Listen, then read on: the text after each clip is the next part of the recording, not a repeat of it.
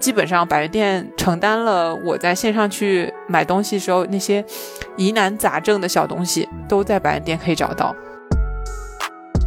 就是价格便宜，我觉得反倒是会刺激人容易冲动消费，就是反而因为就是冲动买了大量可能不需要的东西，然后其实你你更浪费钱。我就慢慢的培养了我的一个习惯，就是我会把它们拍下来，但是不买。与其让我买一些嗯就是没有什么用的东西，我宁愿这些钱花在百元店了。它可能在精致程度上稍微打了一点折扣，但是它的价格实际上已经便宜了太多太多了。就有时候我们生活过得非常麻木的时候，你是不觉得自己正在面临一个不方便的。Hello，大家好，欢迎来到蓝莓评测旗下的 Top Up Japan 播客节目，我是蓝莓评测的主编钱德勒，我的另外两个搭档，生活在京都的妮子和坐在我对面的瑞秋。Hello，大家晚上好，哎，不一定是晚上哈。大家好，我是在日本生活的妮子。然后百元店这个话题可能是我特别提出来想聊的，因为实在是给我的生活带来了太大的便利，非常的爱。因为我其实我其实在日本的时候，呃，我也去过一些百元店，但是整体消费比较少，基本上都是应急消费。比如说下雨了，然后我买把伞，或者说我没带指甲刀，然后我在路上有一手上长了个刺儿，我非得把它剪掉，我可能会冲进百元店买一个。但是我没有说完整的进去说，我要像去药妆店采购那样啊，我去夸夸去采购一堆。因为我觉得旅行者可能去百元店的场景可能会比较少啊。我不知道瑞秋有没有去过百元店。我其实有去过，但是也不是那种刻意为之的，说我一定要去百元店逛一逛。我其实去百元店，我第一次去日本的时候稍微好好逛了一下，后面就几乎没有怎么逛过。因为第一次去的时候，其实主要还是图个新鲜，图个好奇，就是想看看他们那边有什么奇葩的小东西，是本着这个就是猎奇的态度去逛的。实际上并不是说有什么特别的购物需求，因为在国内大家都是电商嘛。基本上就在电商，很少再去线下去采购了。那在日本是应该，据我了解，应该不是这样的啊。是的，这一点是我五年前到日本生活之后还不太习惯的，渐渐逐渐习惯起来的事儿。你得知道，就是什么东西应该去什么地方买，就是它还是一个线下经济比较发达的地方。为什么呢？主要是因为他们的这个快递费啊很高，太贵了。对，就是。我后来不得不买了一个阿玛总的那个 Prime 会员来省我的快递费，我才可以自如的在阿玛总上购买这个商品。嗯，然后它的就是大的电商也就那么几个，乐天，然后阿玛总这样子的。那么呃，当然现在其实各种品牌他们都在独自的做自己的这种呃网站，然后让你可以线上购物。尤其是从这次疫情开始，有一个很大的改观，就。可以外卖，可以送东西了。然后 Uber Eats 开始做了。在此之前，我真的是买任何东西都必须要就是到店里去。不过好在就是日本的那个线下购物的体验是非常好的。嗯，就是我我相信大家去日本有一个很重要的项目，也是去逛街嘛。就是你去到百货公司里边，然后去买东西的时候，那整个的购物体验是非常棒的。而且甚至在嗯百货商场里边，你呃如果我是买鞋买衣服这种，我肯定是去就是呃百货公司比较多嗯，那么是你逛逛还可以。哎，喝个下午茶，然后逛一逛，可以去看个展，还都免费的，就那样的，就小型的这种美术展啊。所以整个的线下购物体验非常棒。所以一般如果我买衣服买鞋就去商场，那如果是呃买吃的东西什么的，那就去超市嘛。那也有比较大的那种综合的 shopping mall，比如说叫用，国内好像叫永旺吧，就 A 一啊，对对对对对，就是有有那样子的很大的 mall。但是这种其实因为京都。我我生活在京都嘛，京都是一个比较小的城市，然后它那种就是特别大面积的这种 mall 呢就比较少，你要到挺远的地方才有。不，京都的一个是在京都站旁边有一个用，然后啊就是在五条那个地方就是比较反正比较离城市中心远一点的地方才有。那比较适合那种家庭周末开车去，然后采购那种形式。啊，平时我就是去我们家附近的超市，嗯，然后偶尔有一些东西的话呢，会去周围的便利店买一买。因为便利店其实是这些里边最贵的，如果一样是买吃的东西，对，那它成本放在那儿，它便利性也在那儿嘛。然后如果甚至我交水电煤，你不跟你的银行卡绑定的话，你也是要去便利店交的啊。就没有线上支付这一说，嗯，我们现在靠两个 A P P 就能搞定所有生活的这些东西了。那，嗯，如果说是这种买这种日用百货的话，那肯定就是百元店了。我一般是这样的，就是如果在百元店能买到东西，它其实跟超市有一定重合，但如果在百元店能够搞定东西，我一般是不会去超市的，因为肯定是一个更，呃，经济的这种解决方法。对。所以，他基本上百元店承担了承担了我在线上去买东西时候那些疑难杂症的小东西，都在百元店可以找到。因为我我有两个想法，一个是说便宜真的能有好货嘛，嗯，另外一个就是价格便宜其实是百元店的很重要的一个特征嘛。那就是价格便宜，我觉得反倒是会刺激人容易冲动消费，就是反而因为就是冲动买了大量可能不需要的东西，然后其实你你更浪费钱。因为你花了大量的你本不需要花的钱，那一块两块五块八块其实也是钱嘛。那就是就是说到这个，所以其实我对百元店最开始我我会有一个这样的这样的疑惑。那我觉得，我觉得我们先说一说说，就是到底什么是百元店吧。因为因为因为按日元算的，百元大概就是六七块钱，对吧？对，现在汇率的话。就日本，它有个消费税嘛，就是百元店其实也要加消费税的。现在的情况下，大概是一件商品在一百一，也就是应该是到八块钱不到吧。呃，食品有一些还是百分之八，算是轻税率，但是很快也会就就改了，就到年底好像是啊，这个我我我不太记得了，因为其实你你很无力嘛，就是他改你也没办法，那没办法，对，就由他改吧。然后呃，百元店是没有，据我知道是几乎没有那个免税店一说的，就是给游客免税，这个好像是没有的。嗯，然后有可能他们有一些我不知道，有一些特别的店铺说不定可以有，但是普通的一般百元店都是没有这个免税的，不像咱们药妆店啊，基本上现在知道都是游客可以免的了，大部分的。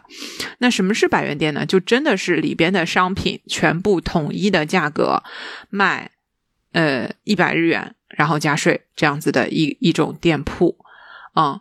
啊，偶尔会有一两件商品或几件商品，它会有不同标价，但是只有这个，呃，加价的这些商品是会写价格的，其他的都是没有贴价格的。那你没贴价格的，你就默认为都是一百日元。为什么会强调这个事儿呢？就是因为我第一次，呃，十几年前嘛，第一次去逛百元店的时候，我特别忐忑。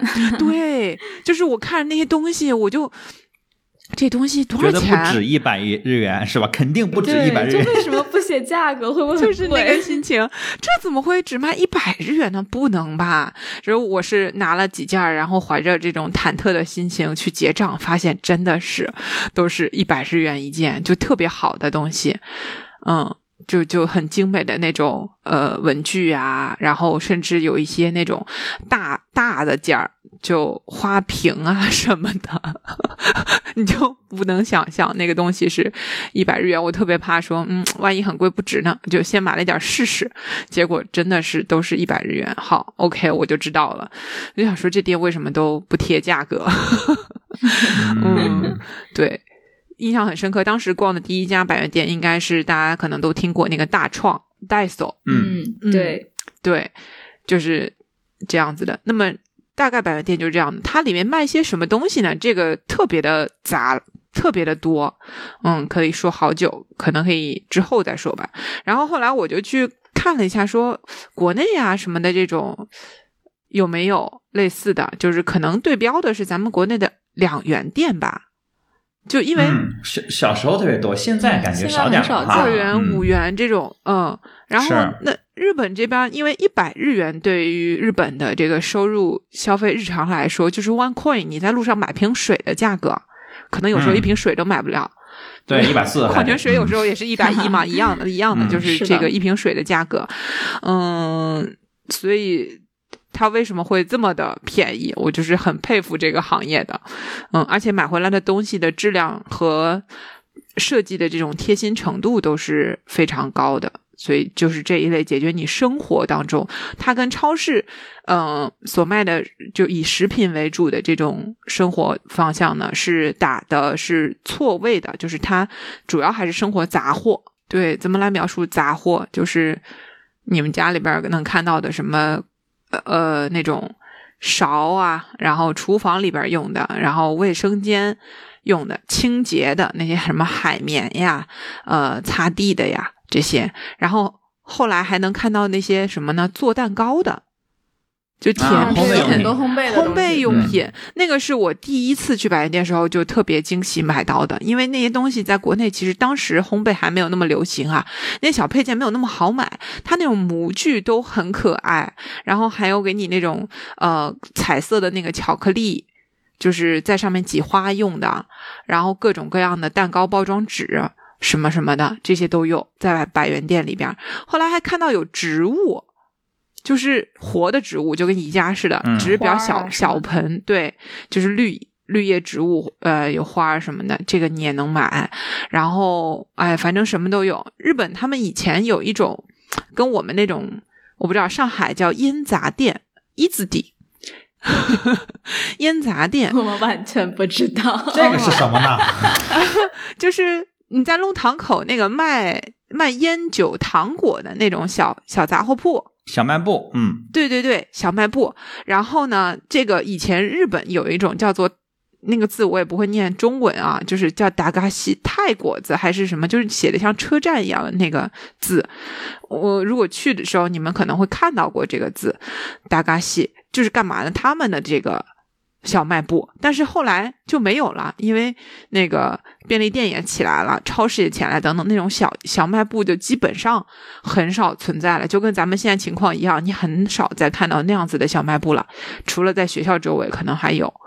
嗯，那么这些东西就其实有一部分就挪到了呃这个百元店里面去卖，就卖什么一百元三包小糖果啊，那个巧克力什么的那样子特别小包的，嗯，就是日本的这个百元店最早是什么背景下就是会有这个行业出来的？是是日本首独创的吗？还是说它其实也是学的美国或者是学的欧洲？嗯，我觉得是不是独创这个，我确实不好说，很难但它讲是吧？对，嗯很难讲。就是但是好像每个国家都会有这种特别便宜的，对我觉得这是人心所向。大家还是会比较向往这种，就是消费性价比比较高的，然后价格比较低的这些产品。对，谁不喜欢便宜呢？对，就是 你社会消费的这个程度是高，但是总也有不是那么富裕的人群，这是一。第二个是，就我能我能花两块钱搞定的事儿，我为什么要花十块钱呢？就就哪怕是有钱的人，他也会这么想吧。可能啊，当然就是贫穷限制我的想象。反正我是觉得，就算我我一对吧，挣挺多的，但是只要不麻烦的情况下，不麻烦的情况下，我能花比较少的钱办妥一样的事儿，我是愿意的。那么，这这也就说到了日本的这个百元店起源，它确实一开始就是给你省麻烦。它在什么地方那个开店的呢？它的一开始都不是店，它比较像是我们商场里的花车，它就在那些超市的停车场里边支个摊儿，然后哎特价，就是那种你嗯，就像是那种甩卖清仓的感觉，他可能商品也就拿一个车，然后在里边一堆，然后就跟你说一件每件多少钱，每件多少钱，因为他一个摊儿只有一个人看嘛，他算钱很麻烦的，就是你每个都要定价，我还给你算一遍，那个太浪费时间了，我就我就挣多挣少的给你统一，大概就是这样子定一个价格，然后你就买吧，然后我一直在百元店逛的时候，就有一个感觉是这样的：它里边一定有一些东西是毛利比较高的，有一些东西是毛利比较低的，但它无所谓，它就放在那儿，你你都买嘛。你买的时候可能顺便会搭一点这个那个，那么这样它有一个取一个平均。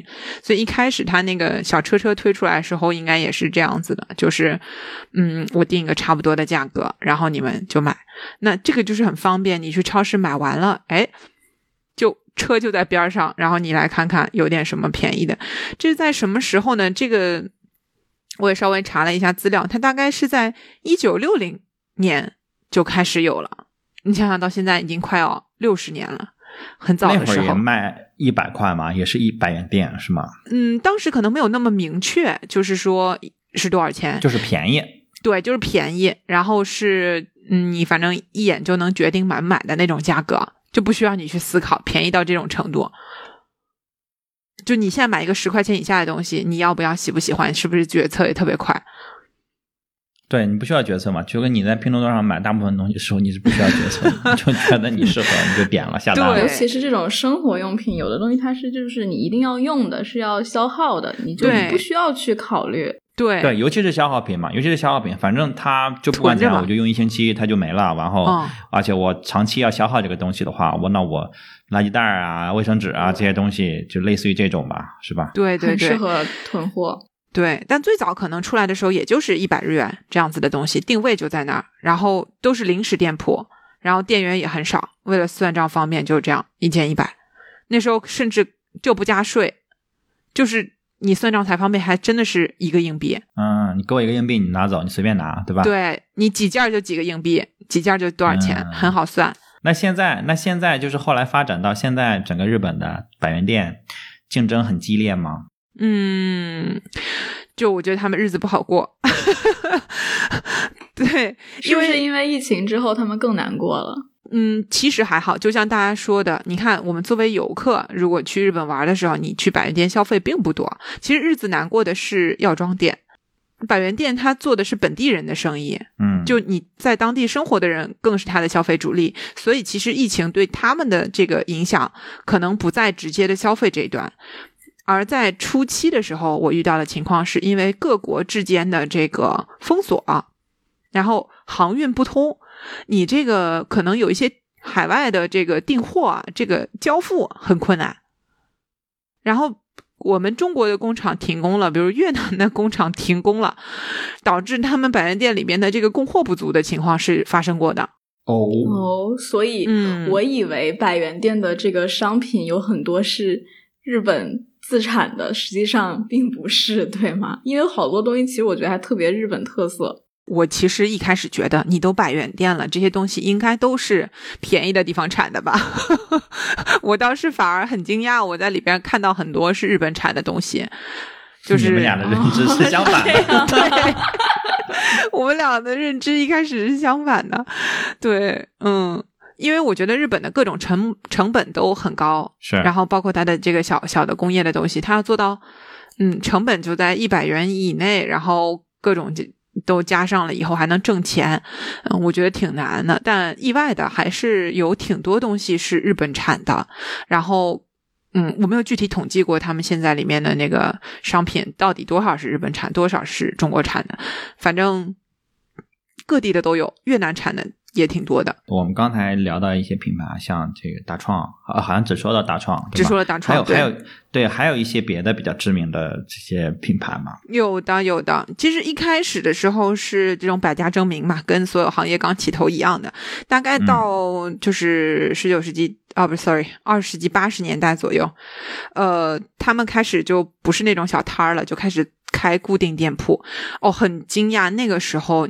你知道百元店的毛利竟然它的商品可以达到百分之七十？哇哦，暴利啊！对，就卖生活杂货跟文具。现在肯定没有那么爽了。直到这个就是 泡沫经济爆了以后啊，然后呃，就一开始他们真的可能经营的这个东西比较的毛利高，嗯，然后开始做固定店铺以后呢，你想以前摆个摊儿，你需要几件东西？就可能你两百件就已经很多了，对吧？挑不过来了。但是你如果要开个店，就说一个便利店吧，你得把它填满。你要放多少东西在里边？但是我去日本逛的经历，我发现很多独立的这种百元店的店铺，它的面积其实挺大的。对，嗯，不是想象中的那种路边的一家小店或者什么，有的它甚至有两层楼，就是挑不过来，完全。对，就是一开始是都是小店，然后他们逐渐逐渐的，就是变大、变大、变大那样子的。这个也是。嗯，跟他们这个时代背景发展有关系吧？可能一开始刚说六零年代开始兴起，那就是日本经济开始变好的时候，大家买东西可能也不眨眼。就是，哎，上期我们说到那个奥运会嘛，一九六四年嘛，然后后来就开始哇，这个蓬勃发展了，对吧？泡沫经济一直走到对九十年代这样子，那它那个时候也是所有的这个企业也是这种扩张形式。然后呢，你你要去开那个大店铺的时候，他们那时候开到有什么三万件 SPU 的这种店，就是三万件商品要在里边放进去，这是。不可想象，对吧？但是这还不是现在最多的。现在他们就像刚刚那个瑞秋说的，嗯，那种两层楼的大的那种店铺里边，十万件都有，就 巨大。嗯，那么那个时候也是怎么会有这么多东西给他们卖啊？就是因为经济泡沫爆掉以后，日本的这些制造业开始转头。来给这个百元店供货了，就是也有点说什么生意我们都做。一开始肯定是觉得，哎，这么便宜都有，没什么做头，对，真看不上。然后他们卖不出东西之后呢，开始制造这种便宜的百元店的东西。那么，就是按照这个行业他们内部说起来的这个最后的那个。成长的时点就是一九九五年，也其实就是泡沫经济，其实就是当时经济下行的那段时间。对，开始下行的时候是最后上车的时间，也那些大的那前四的这个巨头，等于把这个小企业都挤差不多了。他们就是那种前面几几个这个品牌哈，我说一说，大家可能都看到过，一个是大创，一个是叫 Celia，那个 Celia，嗯。嗯，还有个叫 Can Do，就是一百元就 OK 了。Can Do 那个英文 Can Do，Can Do，对，一百元 OK 就一百元 Can Do。嗯，然后第四名可能比较小一点，大家不一定见过，叫 Watts，他们可能是这里边比较独特的一个，就是它面积是最小的，每个单店面积也比较小。然后它到现在还坚持的是他们都是直营的，上面几家都是有加盟的。嗯，所以你一旦做加盟之后，你这个扩张脚步就可以放的比较大。嗯，沃茨一直是本着他们就是小本经营啊，他非常厉害的创造了一种叫做我关店没有成本，就他开店所有的这个钱他都不纳入到他的那个资产这这个里面去，所以他一家店如果开的不好，他关掉，他里面所有东西都能回收。哦，对，因为他直营嘛，对吧？然后他。东西都是自己家东西，对，所以他没有那个关店成本，所以他也就是勉强的在这个里边活到了现在，嗯，然后在这个大创和 Celia 的挤压之下，Celia 也是后来才发迹的。我自己在这四个品牌里面最喜欢的可能也是 Celia，就是它是，就我觉得定位就是这种年轻女性啊，就把东西都做的美美的。对，我觉得他是有点小清新路线的那种。对对对，他们打的那个 slogan 叫 “Color the Day”，就是让你生活变得更加丰富多姿一点，这种感觉。嗯，那么这个是怎么说后期的吧？所以我觉得他们也是经过了一段这种厮杀，然后找到自己的路，然后又去。在一个已经接近饱和的市场里边去找差异化和生存的那个 Celia 是从二零一零年以后猛的就开始往上走的。一开始他一直是平平的第二名，然后就开始追赶。那时候好像是创造了很多这个股价奇迹啊，涨得非常的快，让大创都觉得哎有点危险，然后也开始改自己的这个选品和这个设计等等的东西。嗯，就是。我嗯，非常的让我觉得有这种商场竞争的这种，呃，拼搏的这种怎么说，也震撼或者是说这种感动啊，看到他们的那个历史的话，对，但是他们这种互相竞争，其实给我们带来的其实都是好处嘛，给消费者带来的还都是。很好的好处，对吧？是的呢，他们拼的东西更好，价格便宜，然后他们打的越狠，我们其实是消费者收益越多。对，我我自己还去查了一下那个 Syria 的那个股票，十年吧涨了百分之一千五，涨了十五倍。嗯，哇，这个增长速度真的是非常非常快了，对吧？刚开始的时候好像四十四十多日元，后来涨到六百多日元。对，而且你知道日本的股市就是。在他们说起来，对，就是一个比较无利可图的。他每年大家买股票是为了真的支持自己心目中的这个公司，然后大家买股票是每年会给他的股东发一些优惠券，比如像麦当劳这种。真正做到了价值投资，对不对？对我在我在看那个半泽直树的时候，不是最近又在第二季嘛，然后里面嗯有、我记得有有一集提到，就说你为什么要买股票，是你真的要热爱这家公司，你要为这个公司的一切的努力和他们的这个牺牲去付出你的这个支持。我都听了，我就说是这样的吗？我们买股票是 因为这样吗？支持你喜爱的公司，支持他们成长啊，献一份你的力。嗯，就是大家可能也都大家都疯狂过，知道说你这种疯狂的投机，可能最后结果就是跳楼，所以现在大家就很对这个事情并没有付出那么高的期待，把股票都当储蓄，我感觉都在当年金和储蓄去买。对，会的。然后就像我说的，每年那个拿拿优惠券，对吧？有些时候优惠券还能兑现一下，就这样，嗯，买股票买到这个程度也是很厉害了，嗯，非常佛系。嗯，对，所以呃，这个是百元店它大概一个。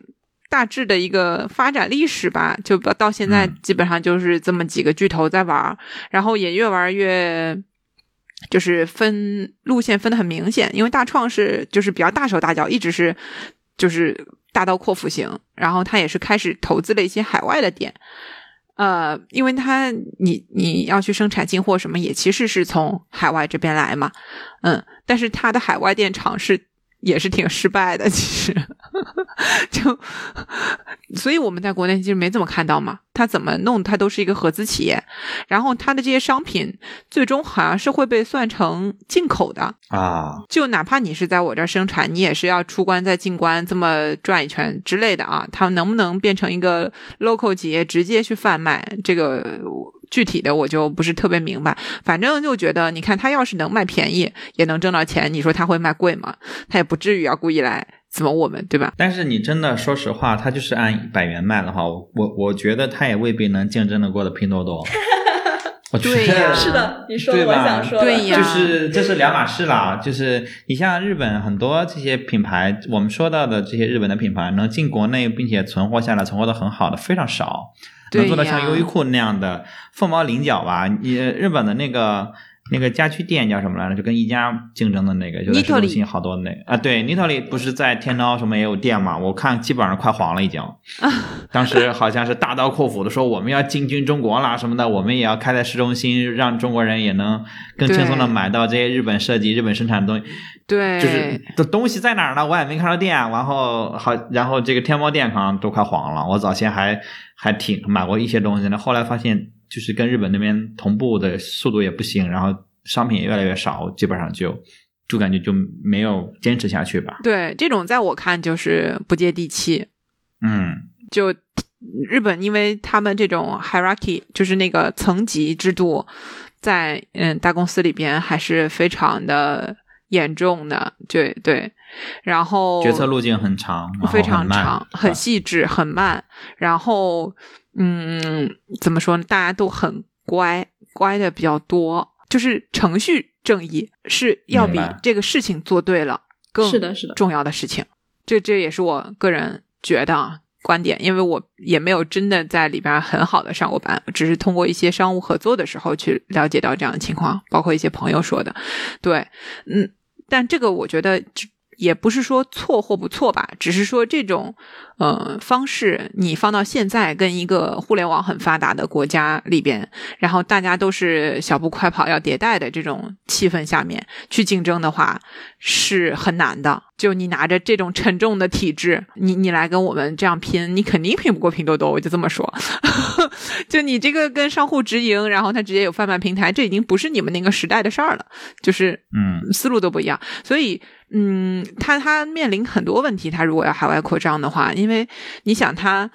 等到中国的消费能力，对吧？觉得这六块钱我地铁也啊，我公交也坐不了，地铁也坐不了的时候，你才有资格说你这个一一百元店是一个巨便宜，然后呃有竞争力的价格这么一个事儿。嗯否则的话，我觉得这一天对他来说很难，所以他的海外扩张之路都不太顺利。他现在最期待的就是等中国这个消费能力上来，但是我觉得这种等待的这个说我觉得他法，等不对，他还想降维攻击我们呢，是吧？他他是不知道我们有拼多多了，是吧？哎呀，我就觉得你就是，如果真的是大创的这边是这么一个态度的话，我觉得哎，也是趁迟早不行的，就别想了，这个没有这一天，轮不到你来玩儿。嗯，因为刚才妮子也说到说，就是你经常在这个日常生活中百百货采购、杂货采购，基本上都在百元店完成嘛。然后我也特别好奇，那我想问问，就是你你你在日本生活这么多年，你在百元店买到过你觉得最好的一些东西是什么呢？嗯，有有有，我集中在百元店买东西的契机，其实是因为今年我搬家了，就是，嗯、我我我自己买了个房，在日本，然后后，没想到还有炫富这个环节，这个没有写到我们大纲里啊。但是就是日本他们其实租房和买房也区别没有那么大，就是大家租了的房也会非常用心的对待，也当自己买的房来住。嗯，那么就是就面临到就是要去布置一下这个新家的这个事儿，然后呢，我就觉得日本不是收纳是非常出名的嘛，特别厉害，嗯。每个主妇都有自己的一套，然后我就 YouTube 上面，呃，就我去视频网站上啊、呃看了很多这个日本这边主妇的这种教程，然后我就发现其中有很多人都是利用百元店里边的东西来完成的这些收纳，从这个怎么整理衣橱。到你们家卫生间和厨房怎么样去把它规制好？就是大家不是都看那个什么《怦然心动》魔法整理的这种东西嘛？就是他们经常利用的这个东西呢，就是百元店里面的东西，比如说呃抽屉里边用来嗯区隔你的这个衣物的这些袋子。怎么把那个 T 恤竖过来叠好，然后可以放一排很整齐？因为你抽屉其实挺大的，你那个 T 恤不可能叠的跟抽屉一样大，嗯嗯，那么就是你得把它隔小一点才可以站住嘛。对，有很多那个哎自己就可以有一定的硬度的那种软布的袋子。其实算硬布嘛，就是无纺布的这种袋子。然后还有什么呢？就是大家去逛宜家的时候，有没有记得他们有一个呃有洞洞的那个网板？嗯，嗯，就是可以往上够东西的那个，在百元店也有卖，一百日元，当然没有那么 fancy 啊，它就真的是一个铁网，但是就是白色的涂装都挺好的，挺好看的。嗯你就可以用那个网，它还给你配了那个小钩子，你可以再花一百日元买那个一包钩子，就是钉在上面就可以挂上很多东西的那种网。然后那些嗯主妇妈妈就怎么去使用它呢？就用一根哦。对，百元店里边有一个特别推荐的东西，就是撑杆儿。就是那种伸缩杆儿嘛。对对对，伸缩杆儿，然后两头呢是那个呃橡胶类的塑料的，就是摩擦力比较大的。然后那个撑杆儿中间是靠扭就可以把它伸长的那个。那你伸长之后呢，它就撑在你的这个怎么说两面墙之间，它可以挂很多其他的东西，帘子什么的都可以挂窗帘，然后挂那个比如你的那个走廊里边想要弄一个帘子，它有各种长度，就是你巨小的两个柜子之间的这种空间，它也可以给你一个，比如说十公分。到二十公分的这个小缝，它也可以给你撑起来，然后这样子的。那个上面就是你，你拿一根儿，然后用那个怎么说，我们那种那个塑料的那种捆绳，把它捆上那个网，你就可以任意的地方挂那个网了。然后我刚才不是说了，他们有那个一百日元就能买那个网吗？它也就是你把那个网可以用那种就是尼龙那个固定的那种绳，然后就固定到这根杆上，然后这根杆随便撑到哪里，那个网就可以也都挂到哪儿。你就是有非常大的空间可以去挂各种各样的东西来进行你的收纳，嗯，这这只是他们这个巧思当中的一小部分，然后包括他们怎么去整理他们的锅碗瓢盆儿，然后用一些钩子什么的都可以制作出来，嗯，这个都是我在视频上学到的这个收纳用品类的这个百元店里面的活用啊，然后嗯，这个收纳用品之外呢，还有就是你能够买到的直接的这种直接能用的东西，嗯，也是这个厨房里边儿，嗯，吸在那个水槽边上可以晾干你的抹布、手套或者是你的海绵等等的那种小东西，嗯嗯，这些其实是我平时我我比较。嗯，不太喜欢的一类东西，就是它放那儿，它容易潮。北京可能没有这个问题，但是我相信南方的朋友们应该了解我在说什么。会臭，对，会臭。就就算他们都不来，这东西也会变得湿湿滑滑的。所以你需要一个东西把它去撑起来。嗯，然后这些东西也都是非常贴心。呃，甚至它有什么一个小钩子可以勾在你们家的呃那个油烟机的边上。然后就可以用来挂你的那些勺啊什么的，就是利用了那些无比精细的空间，犄角旮旯，对，然后让你把这些东西都能整齐的收纳起来。就大家现在应该都都也有这个习惯吧？你会觉得那些烧饭用的勺啊、铲子，你想把它挂起来。嗯，就搁在哪儿，总归是好像有点不太对啊。要挂起来又好用，然后又觉得也是比较卫生，所以他就利用了这些地方去把它挂起来。那这些是我觉得百元店特别神奇的，这些东西你在别的地方几乎是没有办法找到的。然后还有就是我特别喜欢去百元店挑那个餐具，这个我也是觉得去旅行的小伙伴们可以去看看的。就有很多人，这个我特别喜欢。对，有很多人会跑到日本，咱们去买一些很棒的这个盘子、碟子、碗，嗯，因为觉得设计很棒嘛。对，其实百元店里面的这些东西呢，就是虽然说不是精品，肯定不能，然后也不是什么手工啊，但是也有很多非常可爱的，难能可贵在它只要一百日元嘛。我第一次去日本的时候，逛到这个就是。碗筷啊什么的就觉得很有意思。除了这种碟子碗之类就之外啊，还有一些比较好玩的，就是它那个筷子架，我觉得特别好玩。而且它就是各种造型能摆两大柜，就是你都不知道会有那么多，就什么小猫、小狗，然后一个一个螃蟹的造型，然后可能是吃螃蟹的时候夹筷子用的，就光架筷子这个东西就能摆好几排。这个是我当时觉得特别惊喜的东西。对，这个听上去也是毛利比较高的那一部分。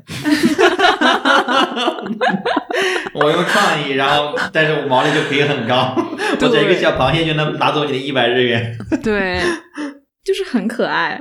你在日本的别店也很难拿到这个价格，嗯，就是已经很 OK 了，这是一种。然后这个东西可以逛很久。另一个会让我一直逛很久的地方，就是它的那种文具。对对对，懂你们都心灵相惜了。懂我。嗯，对，那个就是也是的。你你想，你去逛 loft 的时候，它那些东西还好几百一件，都很贵嘛。当然，它很很漂亮，很精品，就很便宜。对，百元店便宜，而且你有时候就觉得那个东西设计的也不比人家差呀。嗯，是的，是的。嗯嗯，那个就小小便签，然后小贴纸，贴纸，对，还有什么纸胶带啊之类的，对，各种颜色的笔。对啊，说到贴，说到贴纸文具，刚才你提到 loft 啊，我不得不，我待会儿我怕我忘了，就是早先去日本的时候，每次都会在 loft 里面逛一整天，然后后来我就反省这个事情，我以后我再也不去逛 loft 了，就是 因为我觉得我在 loft 我花了好多好多钱，然后我买回来大量的没有任何意义和没有任何用的东西。说到这个，我也特别想说，就是我一开始也是这样的，但是后来我是怎么就是改变我自己的这个习惯的，就是。我真的很想买，然后很喜欢，但是我是我家里东西太多了，这种文具类的东西太多了。然后现在其实我很少用纸笔了，已经，然后就堆了很多没有用过的这种小卡纸、小本，然后我就慢慢的培养了我的一个习惯，就是我会把它们拍下来，但是不买，就是 只拍照。变态！日本经济就是因为你崩溃了。你，你旅行完了之后，然后你回头再去翻你的相册的时候，你反而会有一些小惊喜，就是啊，原来还有这个好东西。变态啊，变态！一方面是为了省钱嘛，然后还是就是省空间，就是你真的没有必要买那么多。对，而且刚才妮子尤其提到说，你说这个百元店里有这些东西，我宁愿这些东西是在百元店买的，就是因为。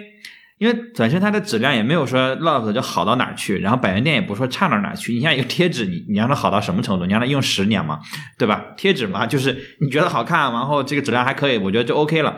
但你在 loft 可能你要花十倍的价格、二十倍的价格去买那个贴纸，真的，我是去日本才知道贴纸原来可以买到这么贵，就是比一五毛钱硬币还要小的小猫咪，你贴十个，你你怎么敢卖两百块钱？但是这些其实，在百元店可能就是五块钱。对吧？就是就是一百日元就能搞定的东西，所以我我现在就是我我绝对不会再去 loft 去买大它可。能它可能在精致程度上稍微打了一点折扣，但是它的价格实际上已经便宜了太多太多了。对这个我觉得是非常吸引人的一个地方与。其让我买一些就是没有嗯就是没有什么用的东西，我宁愿这些钱花在百元店了。可能这种它本身也不是说刚需的东西，就是我必须要买东西的话，对吧？嗯，来来来，劝退博主这个时候听了呢，也是蛮欣慰的。就是我一直 跟大家讲的这个，我一直跟我的 City Walk 队员什么都会说的一个事儿，就是别买，就你真的用不上，好吧？就是哎呦，看看就得了，就是啊，卡哇伊，就那一下就给你了感动，它已经有它的存在的价值了。很多人第一次去日本的时候，真的会被这种东西吸引到的，因为真的太多了。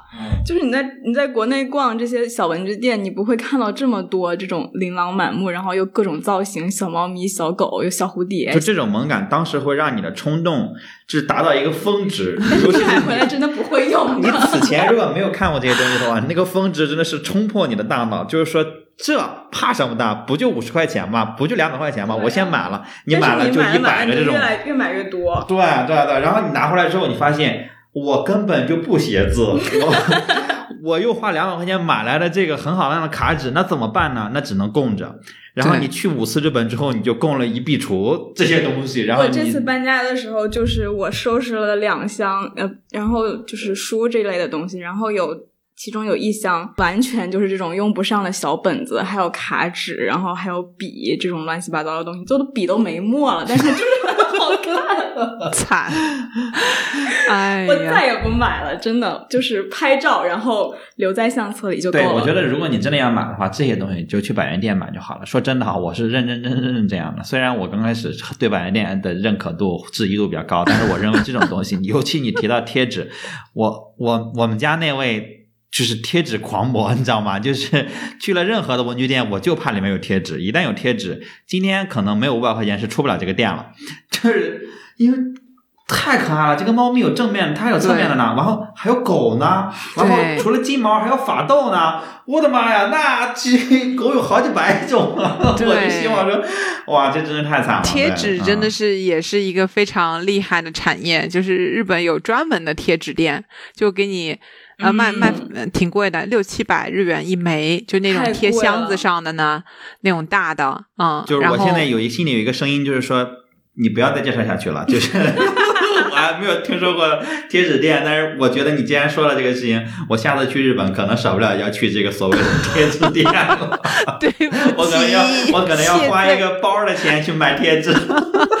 真的连我都忍不住消费了，你想想是很可怕的。对，我在 Beams 买过贴纸，就是一个可能十公分乘两哦乘三公分这么那种贴纸，可能我我记得那一张贴纸就就是一百多块吧，好像对就是啊三千多日元，两百多块，我天哪！就是哦我为什么要花这个钱？但当时就觉得真的好好看，买回来现在就是你也没地方放它。前两天在家里装饰家，你也舍不得贴它，因为你觉得贴了就撕不下来了。我就带着包装拿一个那个便签纸把它粘在了墙上。然后我在想，为什么、哎为什么贴纸要粘在墙上？还要用一个别的胶，它本身就有对贴。对，我舍不得放在墙上。嗯，哎呀，这个就是我想说第二个事儿啊。作为劝退博主，觉得你买都买了怎么办呢？用，你用它才真的能去发挥它最大的价值。哪怕是就是外面保护好了，再贴到别的东西上也行，也行。行，嗯，可以。那也是个好事儿，就是你你至少得用它，既然已经买了，也得让这个东西发挥它的尊严。但是它也可能因为呃百元店的设置啊，它不是每家店文具都那么多的，你得去、嗯哎看看，有一些大的店里边东西可能会更多。而且除了这个，你知道百元店用心到什么程度呢？他们也是会随着季节的变化，一直在更新他们的这些 item，就是这些商品一直都在换。对你樱花季的时候去看到就是樱花，各种各样的樱花，然后要装饰家里边哦，它那个假花做的特别好，就百元店的假花都能做到这个程度，我真的也觉得很对得起观众了，真的，它各种颜色、各种花瓣样子的印花的那种假花。各种樱花主题的东西，然后到了那个万圣节的时候，又给你出那种万圣节主题的马克杯，然后万圣节那个时候装饰家里边用的东西，呃，如果是喜欢这种东西的话，我觉得百元店也是非常好的一个呃便宜，然后又能够达到这个效果的地方。而且这些东西我不建议你扔掉，就是如果刚好你是哎万圣节前夕去了日本，然后你买了这些东西回家还能装饰，那么你可以把它收起来，明年到这个时候再拿出来还能用。对，我现在家里就有好多个圣诞节的那个花环，我每年都会买一个新的花环，然后我觉得明年肯定还会再用，明年我就会买一个新的花环。我现在家里七八个圣诞节的花环。你把那个集成五个，然后变成奥运五环一块儿挂出来，对，嗯，行，而且那些灯，它那些灯都还可以亮，然后因为因为灯亮，我就觉得我也不能把它扔掉，这也太浪费了。但是我还是控制不住，我又买了一个新的，嗯，嗯，就把它们都拿出来用，记得他们收在哪里，然后都拿出来试一试。但如果是百元店的，你就就会觉得淘汰还好。不过我我是不太喜欢，就是说，因为它真的很便宜，你在没有把它使坏之前就扔掉这个事儿。嗯嗯，就是哪怕是百元店。嗯，买的时候也可以稍微慎重一点，不用那么爆买。我搬家嘛，最多的一次在百元店的消费也就是五千日元吧。你好省啊！啊，就再买我就提不动了。也就五十样东西。你果然是劝退型博主，你断舍离做到极致了。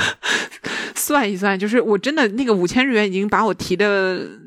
嗯，累死了，就是那个袋儿巨大啊，已经装不下了。就什么衣架呀这些东西都能在百元店里面通通买到，扫帚啊这些，哎，生活当中你能想到的杂货都是有的，而且都有比较萌的设计的替代品。嗯，嗯，所以就是日本，我觉得无印良品的竞争对手就是百元店。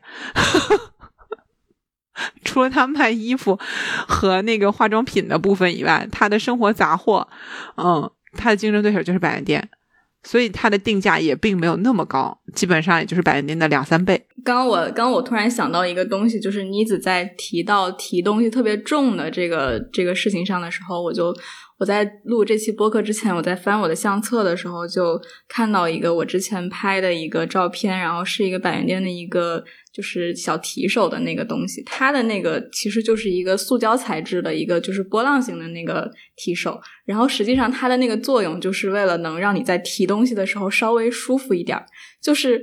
这个场景特别的细，然后感觉好像又稍微有一点鸡肋，但是实际上它又是挺实用的。就是你能在提塑料袋儿的时候套上去，这样你提重物呀什么的就特别的舒服。对，那个东西其实它最最最初就是正确用途吧，其实是用来捆在箱子上，就你。捆那个箱子的时候，拿那个尼龙绳扎那个箱子的时候，然后把这个扣给扣上去。因为箱子有时候太大了，你必须两只手捧着嘛，或者甚至捧不动。哎，他给这个上面加一个提手的时候，它会好拎。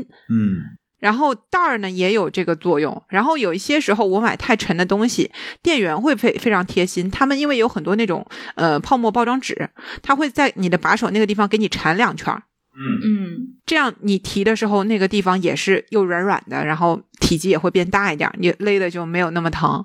对，接触面积变大了之后，就是手就没有那么被勒的感觉了嘛。对对对，嗯这特别贴心。嗯，对，哪怕是百元店，他们也是有这样的服务的，而且那边就是废报纸是给你随便用，就是你自己去包装，就跟宜家后面那个包装台差不多。你买了很多那种哎零零啷啷的那个啊、呃杯子、碟子、碗啊什么的都可以。所以说它的这个百元店里面这些东西的质量其实还是挺不错的，还而且有时候还会有一些小惊喜，就是有觉得一百一百日元怎么会买到质量这么好的东西？有有真的有，嗯嗯，然后我另外一个让我很感叹的事儿，就是我在这个给家里边置办这些东西的时候，我觉得日本的主妇，就是他们真的是发挥了极大的智慧。就有一个博主，他专门研究百元店里边的这些很棒的东西来做收纳和什么的。我我跟他学了一招，就是什么呢？女女孩子不是有很多化妆品嘛，我们可能都有那个。家里边有些可能有梳妆台，有些也未必有。然后我不知道大家有没有这个体验，你在那个卫生间的镜子前面化妆啊什么的时候，其实比较局促。一呢，你大部分时候是站着的；二呢，这个灯光呢也未必是自然光，有很多人卫生间是个暗室嘛，它都是那个灯光，那你有时候画出来那个颜色就不一定准。你自己看着挺好的，然后到阳光底下一看，人家，你今天妆怎么了？就这种感觉，嗯，所以呢，日本很多，我是觉得我更喜欢找一个桌子，然后帮坐下来，然后定定心心的啊，稍微化个妆或者怎么样。他就介绍了一个我从未想过的，他拿了一个男生用来装那些呃工具的工具箱，嗯。啊，然后里边用那种透明格子做了很多区分，然后来存放我的化妆品。我现在就是我朋友来家里面的时候也很惊讶，就是我嘣拿出来了这么一个盒子，然后一打开，我就可以开始进行我的这个各种化妆啊，然后干嘛呀，都都都搞定。然后用完以后，哎，很快就规整好收起来，放又放回到它的那个该藏起来的地方，我就可以随心情到各个光源好的地方 去美妆啊，你就可以提着它走嘛，对吧？对对对，然后非常的方便，就跟男生提个工具盒到到处那个弄一下东西是拼乐高一样的。对，就是这个是我跟他们学到的。那我就是觉得这非常的有生活智慧。你用百元店的东西，就可以让你的生活变得更加的井井有条，变得更加的细腻，或者说便利。这个。是不要小看了日本的家庭主妇，他们这个已经是呃，我不觉得我用百元店的东西会让我的生活变得好像廉价，并没有，而是我通过这些很实惠的东西，让我的生活变得更加的轻便、简洁。其实说到这儿，我其实会觉得说百元店它的那个重点可能已经超超脱于它百元的这个价格了。虽然它还是按百元的去卖，但实际上它已经不是在，就是说。不是要不要希望大家不要用百元这个东西去去挑战我说说是不是就是质量不好？就大家已经不是在聊这个层面的东西了，而是说那用百元我们到底能生产出多少让你的生活变得更美好的东西？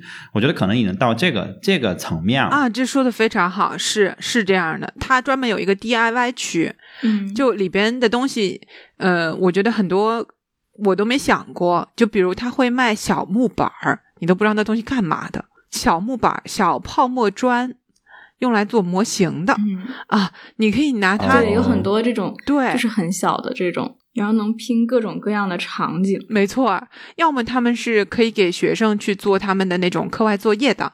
就日本的日本人的 DIY 能力，大家应该也是有所耳闻或有目共睹吧？小时候很爱看那个什么，呃，超级变变变，有没有人看过？啊，对对对对对对对，你啊，你真的。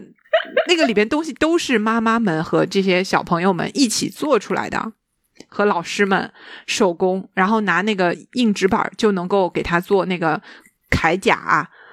嗯，有看过吧？那些视频？对，这个东西是怎么来的？我觉得在他们日常生活当中就有这样的很多的。access，呃，就是触手可及的对触手可及的素材，让他们去发挥这样的想象力，给他们这样的机会去做这些事情。比如我在百元店里面还买过一些特别有意思的是，呃，让这个东西改变它表面纹理的贴纸，也是又说到贴纸了，但这个是比较像是墙纸的那一类，那个东西我也觉得是异常的好用，就是你想要把家里边的橱柜这种改变一个气氛。换个颜色什么的，是吧？对，呃，因为因为在中国，其实你也能买拼多多，可以花很很低的价格买到一些很便宜、看上去好像很有用的东西，但是你心里总会惦记，这个东西会不会有毒？这个味儿会不会很大？这个东西会不会质量不好？会不会就是说三无产品？你会担心这个？我觉得这是切切实实存在的担心啊，就不是我针对拼多多啊，就是可能国内很多就是你在买东西的时候，我们可能因为大家都被毒奶粉毒到过，嗯，就是这段我可能要掐掉啊，但是就是大家会担心，大家可能会担心说质量的问题，但是是不是百元店我就不需要担心质量的问题？嗯，对，这点也是我觉得在日本社会生活比较安心的地方。就是大家对这个基本的信任度是很高的，嗯，但是，嗯，不代表它没有问题。但就是这个最基本的生存，呃，这种危害，其实还是比较放心的。嗯，我喝不到毒奶，喝不到毒奶粉。对我食品安全上来说是 食品安全上来说是非常放心的。但是你说我们也老说人家是不是有寄生虫啊啊，然后啊是不是有核辐射呀？这个也不好说。明白了，对你只是睁一眼闭一眼吧，然后只要是政府公信力还在，他那个嗯那边查了说没问题，那么这边也就消费，那也会有偶尔有一些那个呃爆出来不太好的对奸商的新闻，但是非常少，而且他社会舆论对此谴责非常大，对，他一定是就是罚的特别严重的那种，然后呢，大家也都比较良心的做事儿，然后你只要买大厂的这种，就基本上不会太有这样的担心。尤其是我觉得百元店的话，那大家也知道，如果跟日本这边呃有合作过的这些供货商，会知道日本的品控是非常严的。就他们出货给日本的时候，查也查的非常的严，整个的生产流程也管得很细，这个都是大家知道的嘛。所以说买起来的时候，可能也会稍微呃觉得放心一点。嗯，所以就是我我去买这些刚才提到的这些大品牌的百元店，其实质量我基本上就不用太担心它的质量，我就放心买就好了。我只要没错看这个东西是不是我需要的，对对对，就 OK 了，对吧？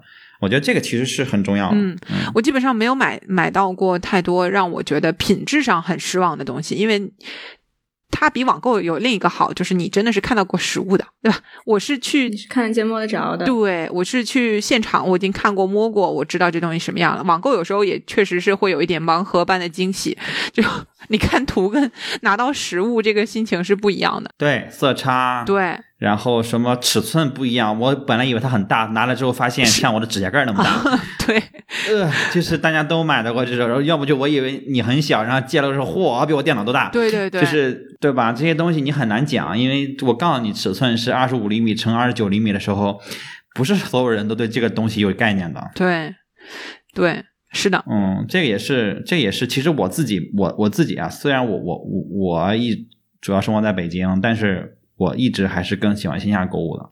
有东西能在线下买，我就不会在线上买。就是一个是一个是我觉得就是刚才说的这些可能会有盲盒般的惊喜的惊吓，另外一个就是我觉得没有消费感在线上买东西，嗯就是带不给我任何的快乐。嗯，只是说咔嚓钱没了，然后东西过两天来了，整个消费的感觉完全嗯不存在啊！就是就是这个感觉让我觉得，哎呀，这个钱不花也罢，或者说就是花起来的时候，你反倒是不太会在意这个东西的本该在意的品质啊，然后一些各种你应该在意的东西。但是线下的话，你就会在意的更多，而且你能感受到这个商品本身的存在和服务的存在。我觉得这个是我还是一直比较更喜欢在线下购物的一个一个原因。就有体验。对对对对对，尤其你在日本就更是了。那个服务的基础下，你觉得我要是不在线下买，我只是在线上买，还同价的话，我亏死了。对，嗯然后日本稍微最近线下体验是有改观，呃，有不是有改观，线下体验有改变的一个事情是，他们开始限速了，就真不给你提供塑料袋了，然后你得哦花钱买了。哎呀，那个是给我带来了挺大困扰的。虽然我也觉得这是一个挺环保的举措啊，但是那个他们给你精细包装的那个享受啊，就真的少了。就没有啊，我本来也觉得他们嗯确实过度包装，就是那个纸啊什么的太浪费了，嗯，但现在高端品牌依然还会这么做嘛，但是那个嗯下面的一些就是成本上控制比较严格的，可能这个就执行的比较快，嗯。对，稍微会改变一点。然后他们也因为我说了嘛，一开始就说，因为疫情的关系，他们的线上购物的事情也开始变得更发达了。我觉得，嗯，就是成本上考虑的话，这个也会越来越多的。就会往这个世界都会往这个方向上去发展，但这个我觉得也挺好，可能是对线下消费的一种刺激，让它去转型，让它变得哎，你给我就是我一定要来线下消费的理由，就是想要去体验的。我能够，比如有有一类东西，我是觉得，哎，就可能又扯远了。就有一类东西，我也觉得是你在线上购物非常非常难以购购购买的，就是香味儿类的东西，香薰产品。嗯，然后香水点的那些线香，这个东西是你如何的描述，我都无法真的想象出来的，必须得闻一闻。我觉得一定有这种无法替代的线下体验的东西是要去的。那不过日本他们只要快递依然这么贵，我相信线下店是不会被干掉的。就是你知道，我举个例子，他可能我说快递贵没有概念啊，就是呃，京都和大阪这么近，大概这么近，大概是五十公里的距离。那么我寄一个快递，呃，到大阪是多少钱呢？它不按重量计，它按你大小计。一个边长不足六十公分的盒子，大概是八百多到九百日元这样子一个快递。这个一个快递就是五十多，太贵了，真是太贵了。嗯嗯，那么这个是民间的价格，然后如果是官官方的，可能能对能够打点折吧。那么他们现在很火的那个二手货交易平台叫 Mercari，那个平台他们的给出的便宜的价格也要至少七百日元。啊，那也四五十块钱了，对吧？对，就是你看民间交易，我们也得要付出这样的一个成本，那我就这些特别便宜一百元店的东西，我就不可能到线上去买呀。这个都就是我们说的快递费超过我这玩意儿的本本身的价值了。啊，我觉得可能日本整个的网购不够发达，也跟这些线下的这些店铺网络太发达，可能有很大的关系，对吧？购物还是很方便的，逛一逛就可以去买一价格。很便宜，我也不用跑很远的地方，然后路边都都是店，啊，服务也很好，我干嘛要在线上买？我我实在是没有太大的必要性，是吧？是这样的，嗯、哎，但真的逛百元店乐趣还是很多的，就是那种淘宝的乐趣。对，说到这个也是线上你完全提供不了。我你给我一个列表页儿和你给我就是满满当当的一百个货架，这个感觉对我的这个刺激和整个感官也是完全不一样的。嗯，因为你线上其实我们很多时候买东西，其实你还是基于一个筛选和搜索，然后你选了一个品类去看里面的东西。这个时候其实你已经错过了很多了。就像瑞秋说的，我我可能本来没想买筷子架，我对筷子架没有任何的预期。但是我可能去买笔了，笔旁边是筷子架的时候，我就哇哦，还有这些东西。哪怕我最后可能就像瑞秋那样白嫖拍了几张照片，但是，但是我我知道了这个东西啊，我我知道了它有多可爱，啊它这个三 D 的可爱跟这个一张就是两公分乘两公分的在屏幕上一个图的可爱，可爱性质是不一样的。瑞秋拼命的点头啊、这个白嫖的瑞秋，我在手上把玩儿，你不是拍照你还把玩了，你个变态！完了你还不买？我觉得反正百元店是一个大家去旅游时候会忽略的宝藏，所以就是衷心的推荐一下。但是作为劝退博主，还是劝大家消费要理性啊，别买一些你真的回去用不上的东西，也别买一些特别沉的。对对对对对对对对，这个是我觉得尤其的，你不管在什么店里面，都不要买特别沉的，你你非常非常痛苦，这对旅行的整个体验折扣打的特别特别大。对，但是。又来但是，对，但是要真想买呢，你就算好，你反正大不了就回头再寄一邮包回国，这也是很多人老干的事儿。就除了一些违禁品不可以寄，百元店里面基本上没有什么东西你是不能寄回国的，就可能加一点成本吧，嗯，就要真特别沉的，话，但没必要。对，嗯，但你这个自己算好，自己算好，如果非买不可的话，嗯就是我之前对百元店没有太多的概念啊，就是但是我在百元店买过一个东西之后，我对百元店的那个感感官就是没有那么负面了。就是本身逛那个店的时候，我没以为它是百元店，嗯，然后我以为就是一个杂货店，然后进去呢，我我本来就是那天就是想买一些这个保鲜袋回去的，然后我是瞄准了 Ziploc 的百元保鲜袋去的，它特别好用，然后应应该是一个美国的牌子，然后啊去去日本就随手买几包回来，就是有一些必备的东西嘛，虽然在国内能买得到，但是我老习惯在日本买。变态了，对对对，然后呢，然后我看，哎，这个保鲜袋，然后发现哇，就是特别便宜啊，就是就是一百日元吧，他他标了价那个店一百日元，然后五十个，对，哇，一百日元五十个保鲜袋，哇，而且尺寸还比本来我要买的要大。我想这那我试试吧，买两盒回去试试。然后我同时也买了 Ziploc 的保鲜袋，它算下来大概要一块钱人民币一个，嗯就是五十个的话，我可能要五十块钱。那这边的话是五块钱，这差十倍啊。嗯然后就是买回来之后，我发现它没有任何的区别，除除了略薄一点，嗯略薄一点，以至于说我现在主要还在用这个保鲜袋，然后后来我再去的话，我就买好多好多回来，因为就家里老是老是，哇，这真是太好用了，就是它而且很可爱，表面上画了好多小鱼小虾什么的，特别可爱。嗯然后就是这个是让我觉得就是，而且它的那个也也有很高的这个食品安全级别嘛，就是说这东西你是其实可以直接放放在这个冷藏啊、冷冻啊什么都可以。像我买那个我另外一个牌子保鲜袋还还有要求，就是说可能粉色的你可以放在冷冻，啊蓝色的这个款你只能放在冷藏，然后绿色这款你只能在外面用什么巴拉巴拉的。我要买好多种去配，但是它那个可能都是都是通用的。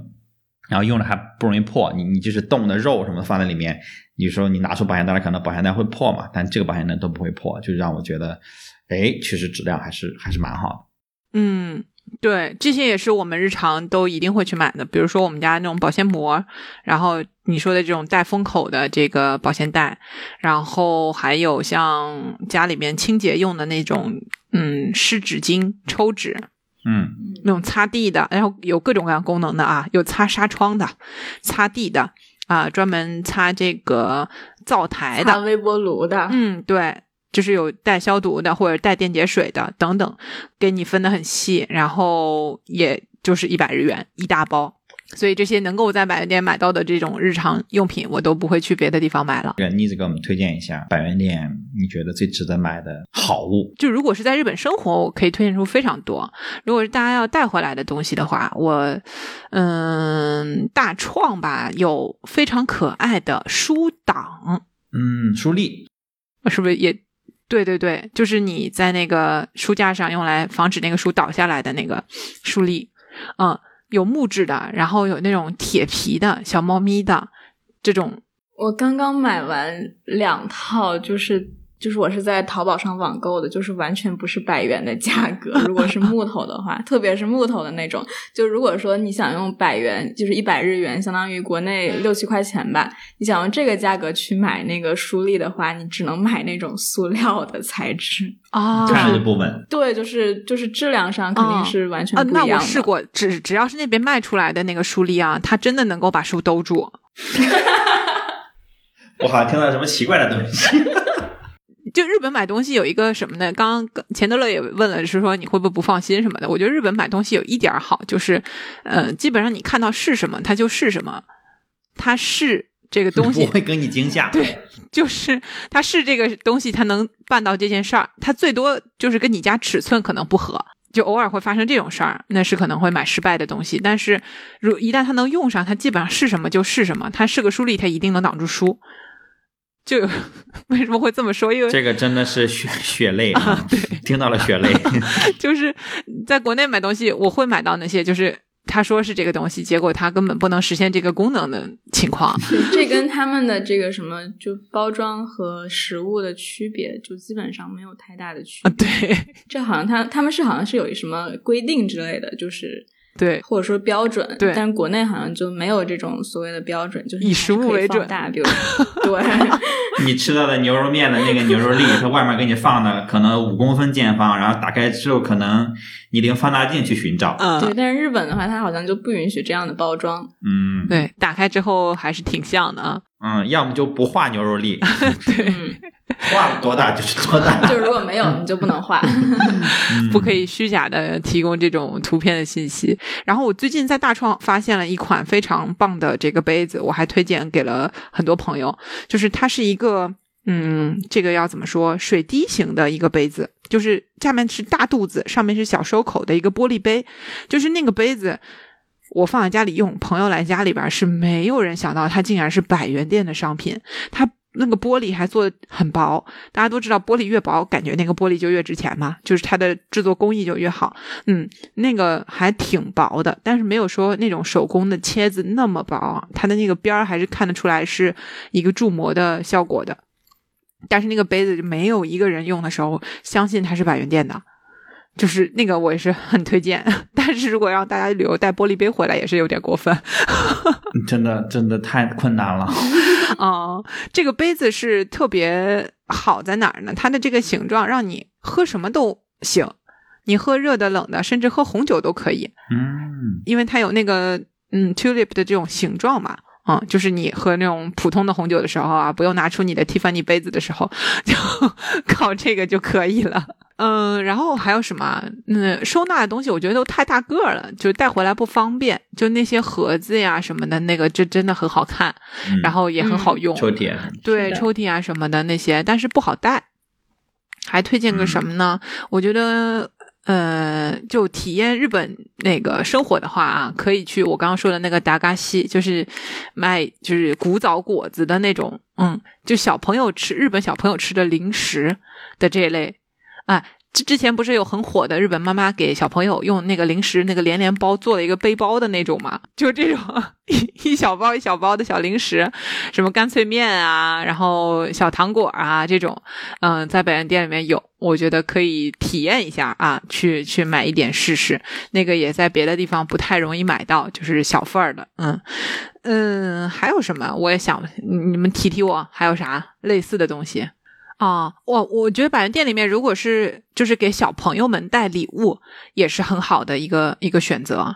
就是那些手工的东西里边，就像瑞秋刚刚说的，呃，有那种异形的剪刀，它是可以用来剪纸的，就可以给它剪出那种波浪纹啊，然后或者是那种小图章啊，这种小可爱的东西。我觉得这个给小朋友是挺合适的，因为你在国内不太容易有这样的创意的东西，而且它不太贵，被小朋友哎长大了不需要了，或者是玩一玩弄坏了也都 OK，而且它那里面的这些设计也是比较安全的。哪怕有些就是带套的小剪刀，对那个东西它都是比较没有那么锋利的，它可能就是给你剪一剪纸啊或者什么的，那个不太容易伤到。所以就是给小朋友用的 DIY 的这些东西，这个区域是可以去看一看的。我也不觉得就是你一定要带非常贵的这种伴手礼给到小朋友。嗯，是这个是我觉得百元店可以帮大家做到的。我们刚刚聊到文具嘛，就是虽然我们成年了之后还是很爱这些小东西，但它里面给小朋友的这些也是非常的多。它里边甚至还有一个区域是给到这种叫兴趣爱好，就什么呢？就种花的、养鸟的、养养什么的这些，也都是百元嗯就可以买到那些工具。嗯，我觉得我们去更多的是去可能找一些灵感，就是你可能都想象不到哦，还有这种东西在卖。啊，对我原来就是这个部分还可以这样解决。对对对，对，我觉得生活逛灵感百元店的乐趣就是这种小惊喜。没错，像厨房里面有很多东西是呃，比如说一些瓶盖儿，或者说一些奇奇怪怪的呃盖子，比如说给油瓶的，或者是在你正常的瓶子上面加一个什么嘴儿，就变成那种倒油的口了。嗯啊有嗯。有，我还看到过那种就是能控制控制量的那种，嗯。就像前段时间不是有一个段子说蚝油的那个量叫一甩嘛，就是计量单位。这样一甩，就是就是日本的百元店好像有那种就是就是控制你倒多少，然后它会就是你倒到一定量，它就好像会卡住或者干嘛的，它就能就你倒调料啊什么的就能控制这个倒的这个量，就觉得还挺挺有意思的。就这两天在找资料的时候，我看到了一个东西，特别有意思，叫这柠檬喷雾。啊啊啊！OK，就是 它它是一个什么呢？它是它它它是一个它是一个喷嘴儿，嗯它是一个就是像喷壶一样的喷嘴儿，然后它底下呢有一个螺旋一样的，像螺丝一样的这个这个这个这个扎口，然后你可以把它旋进这个柠檬里，这样的话整个柠檬就变成了一个喷壶。而且解决什么问题呢？对，解决什么问题呢？你想喝柠檬水，但是呢，你每次要先洗刀、洗案板、洗柠檬、切柠檬，然后一挤，哇，就是大部分百分之八十都挤到了手上、身上，然后餐桌上，只有百分之二十的会挤到那个杯子里。而且这样的时候，你一旦切开这个柠檬，就会就变质了嘛，然后你你没法保存。但是你很明显，你一天喝不掉一个柠檬，那那这个时候怎么办？那这个时候它就是，哎，你把它变成喷壶之后，呲呲，你往那个水杯里去，呲呲呲呲三下，哎，这样的话，你保存这个柠檬，你可以直接整个放在这个冰箱里。瑞秋在我对面已经笑抽了。还有一个说说，还有一个说法说，你可以拿它去喷一些角落，这样可以防蟑螂。防猫咪在那里上厕所。对，你们脑补一下，你手里拿了一个像手雷一样的那个这个这个柠檬，然后 它却是一个喷壶。就我看到这个时候，我自己都笑了，我太逗了，这太有创意了，那太有意思了。就是我觉得这种这种你你你他他不他没有用，这个东西 他说实话没有用，因为它也不是什么特别刚需的场景，但是这种东西你看到了之后，你就会觉得特别有意思，就是就是这种这种这种。灵感的获得，我觉得也是很难拿钱去衡量的，是。就是因为他们 SKU 特别特别多，然后就逼着他们不停的必须要做出一些创新来，对，去开发一些已经非刚需，但是又又有一部分很小众的一部分人需要这个东西对的这种东西出来，我觉得这就是创意所在吧，创意的价值。对，日本的奇思妙想就是这么一点点来的，就是我们说的那种傻叉创意嘛。不是之前我有一个印象 特别深的，就是带一只假手的那个剔牙的那个东西，就啊，有一个是假手，还还有各种喝面吃面的时候，你需要你你戴着挡在头上的什么，对对对，嗯，沙雕创意，对，这个都不是假的，但这也是因为太多了之后。总有那么一些奇奇奇怪怪的东西出现的一个结果。我是觉得这个灵感获得很好，然后你也不一定要全买，你去逛的时候就一边手上拿着拼多多的网页，对吧？好像一直在给他们打广告，就是你你打开你的这个搜索，对，然后 一边搜索，对吧？国内有的，哎，已经下单下好了，然后等你回家的时候，这东西就到家可以开始用了。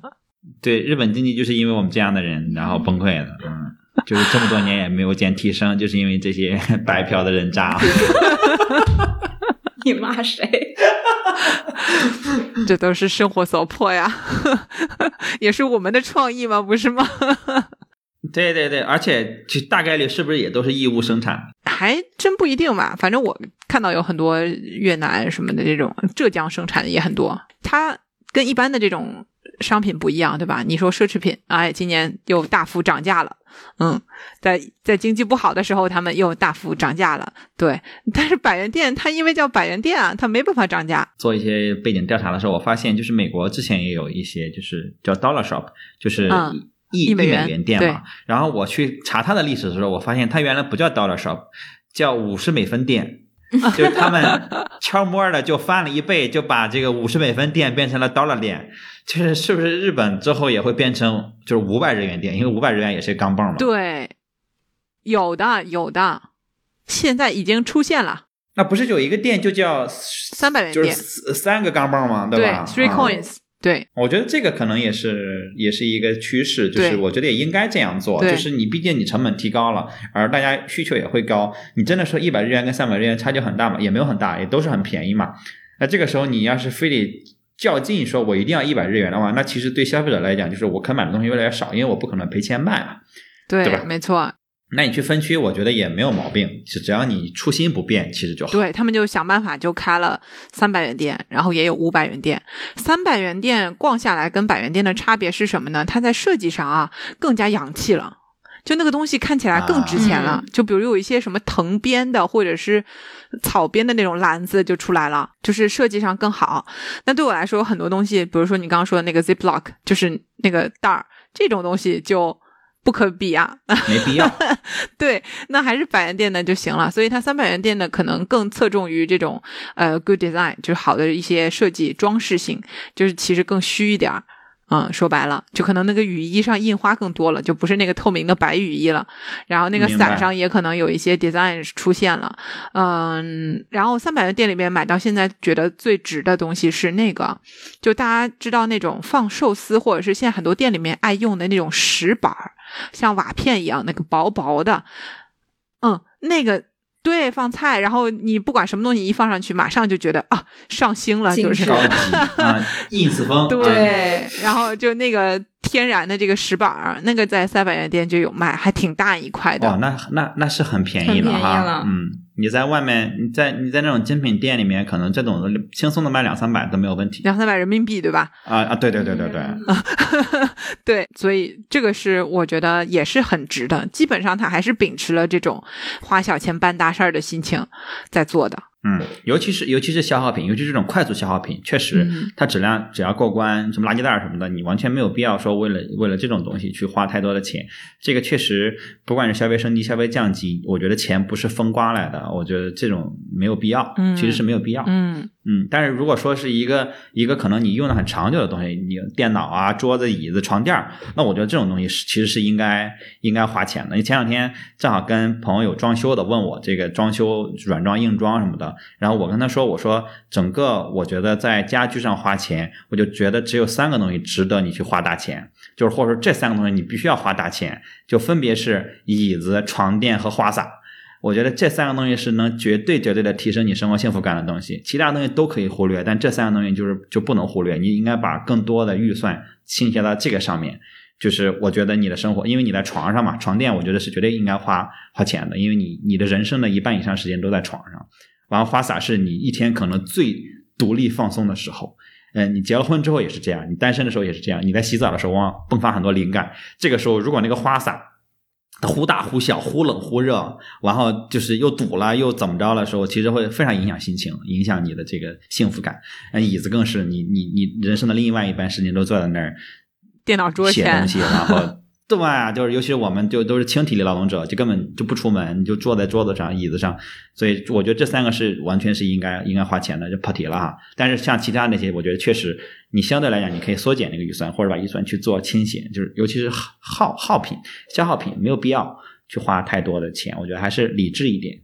虽然我也不认可有意的消费降级，就是为了消费降级而降级。对吧？就是，但是，但是，我觉得钱还是应该花在刀刃上吧。没错，是有一定的保证的。我觉得，对，他要过关，他要过关，但我们也不能说买一垃圾袋然后好嘛，我还没开始放垃圾，它破了，这不是给自己找气生吗？对吧？那只要他过关，这个质量过关，我觉得在过关之上，其实都一样了。就说到这个日常消耗品，我还想到一个东西，是我在百元店买完了之后，呃，包括我推荐的朋友也会一直让我复购的一个东西，就是百元店里边的抹布。嗯，就不是说所有百元店里的所有抹布啊，因为抹布这个东西很尴尬的。以前我们可能都是生活用的毛巾，用完了随便找一块，随便找 一块或者剪一剪小啊，就这么拾一拾拾，差不多就扔了。但后来你就发现那种吸水抹布是难能可贵，好的抹布是很好，对对，很方便，对。所以日本在这块它也做的很细，而且百元店里面就有非常多的选择。嗯，这个我觉得是大家也可以去细心。就是挑选一下的，就是大小又很合适，吸水性又很好，然后清洁力什么的各种都在线啊，也是个消耗品。然后这个东西是什么呢？我觉得线上购买呢也是有这个摸不到的这个问题，你你能够确定的知道我就是这一款，嗯。或者你能在网上找着这款已经试错试完了的同学，也不用去尝试了。我觉得，就你还没有找到你归属的那款抹布的时候，可以考虑去试一试。嗯，那我我觉得百元店真的不是一个消费降级的事儿。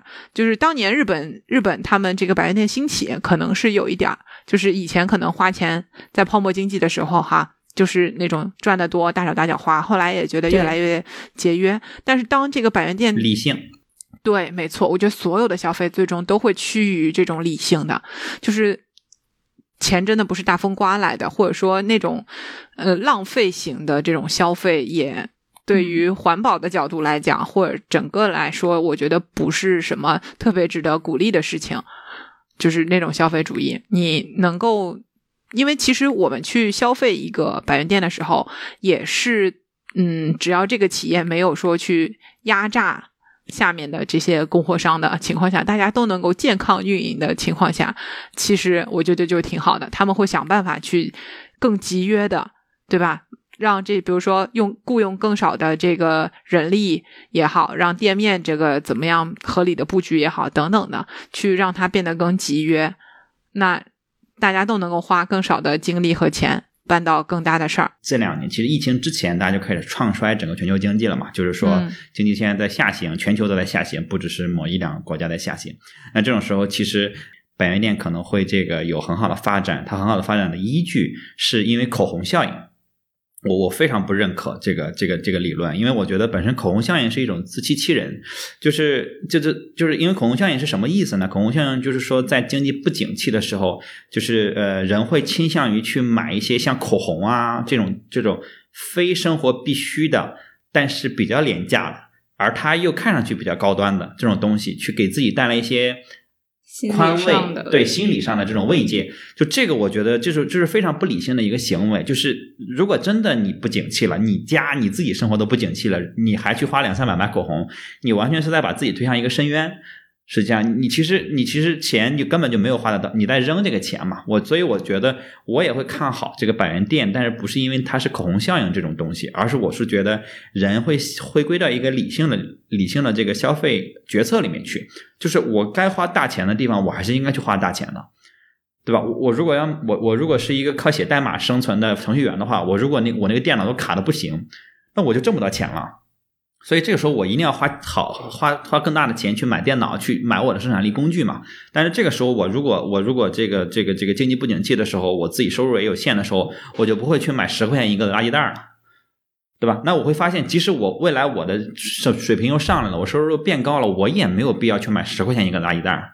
因为一毛钱一个垃垃圾袋就足够好用了的时候，我干嘛要去做这个事情，对吧？我觉得其实就是一个回归理智的这么一个过程，这是我觉得其实百元店能给我们带来最大的一个一个启发和价值。但是它一切的前提都建立在这个质量一定要是过关的才可以，对吧？它它不丑，质量过关，我觉得只要达成这两个要求，其实百元店的存在是绝对有很大的一个一个前景。我觉得像很多生活上的这些东西，你本身就是要不停的复购的。啊你如果是复购的话，如果它质量不过关，你不会再买了。是那这个店它也活不下去。国内的这些就是有的有的一些比较便宜的淘宝上的一些一块钱两块钱的东西，实际上也确实是你买了一次，你可能不想再买了，这个就不是一种很良性的这种对状态。你不你不只是抛弃这个商品，你也不只是抛弃这个店，你会抛弃整个这一类的东西。对对吧？你会觉得所有的两块钱的东西、五块钱的东西都是骗人的，质量就都不行。对对对，这个这个感觉真的真的很不好。就说到这个，就是因为国内也有一些这个类似于百元店的这样的品牌嘛，像什么路边的小时候那种一元、两元、十元店，还有像啊，只有名创优品是比较做的比较大的这种大连锁哈，嗯，它好像就是奔着大创去的，我感觉啊，开始它也好像也有一点模仿了这个概念在这里面，对对但是慢慢的就好像我没有在名创优品消费过啊，但是你肯定看到过好多他们家的店，对吧？他们都开在很多 mall 里面，很多这个这个这个甚至也全球也都开店。我我最早最早他都给我的感觉就是它是优衣库加 MUJI，就优衣库加无印良品，因为它那个 logo 就是优衣库的 logo，然后它里面的店铺陈设就是无印良品的陈设。然后商品也给我感觉是无印良品的，就是那些商品就有有这种感觉。然后，但是但是仔细看了一下他们的这个这个这个这个商品，我也看了他们的店。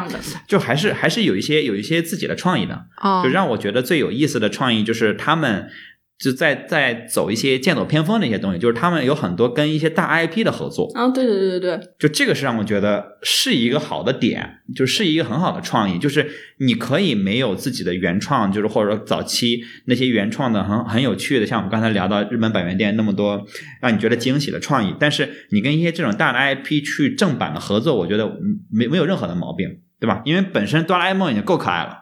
你其实并不需要把它再怎么设计，你只要印上哆啦 A 梦，这个杯子可能就够可爱了；印上 Hello Kitty 就够可爱了。我觉得也也没问题。然后你质量又过关，然后它又是正版的，我觉得这个其实是反倒是是对行业一个，也是对消费者一个更正向的一个推动吧。嗯，我当时在国内的时候有去名创优品买过东西，就因为我我觉得钱德你可能没有在里面买的原因是它其实挺女性向的，比较比较萌一点。对我觉得它嗯整个。